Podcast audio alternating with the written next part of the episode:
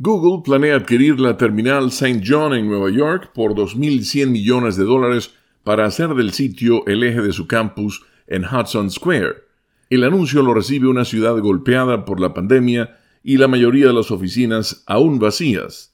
Aunque el director general Sundar Pichai dijo en un blog a finales del mes pasado que Google iba a demorar su regreso global a oficinas hasta el 10 de enero, el compromiso de la compañía de invertir más en bienes raíces en Nueva York fue elogiado por el alcalde Bill de Blasio y por la gobernadora Kathy Hochul.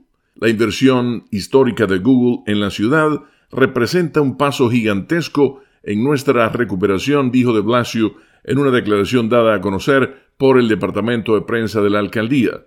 Google ha estado presente en la Gran Manzana por más de dos decenios y sus oficinas en esa metrópolis son las más grandes fuera de California. Su campus, en Hudson Square, está junto al río Hudson, al sur de la Universidad de Nueva York y el Greenwich Village.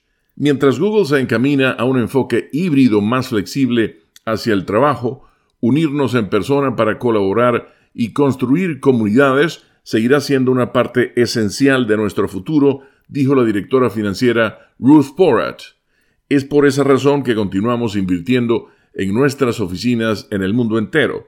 Nuestra decisión de adquirir la terminal de St. John fortalece nuestros planes existentes de invertir más de 250 millones de dólares anuales en el campus de Nueva York.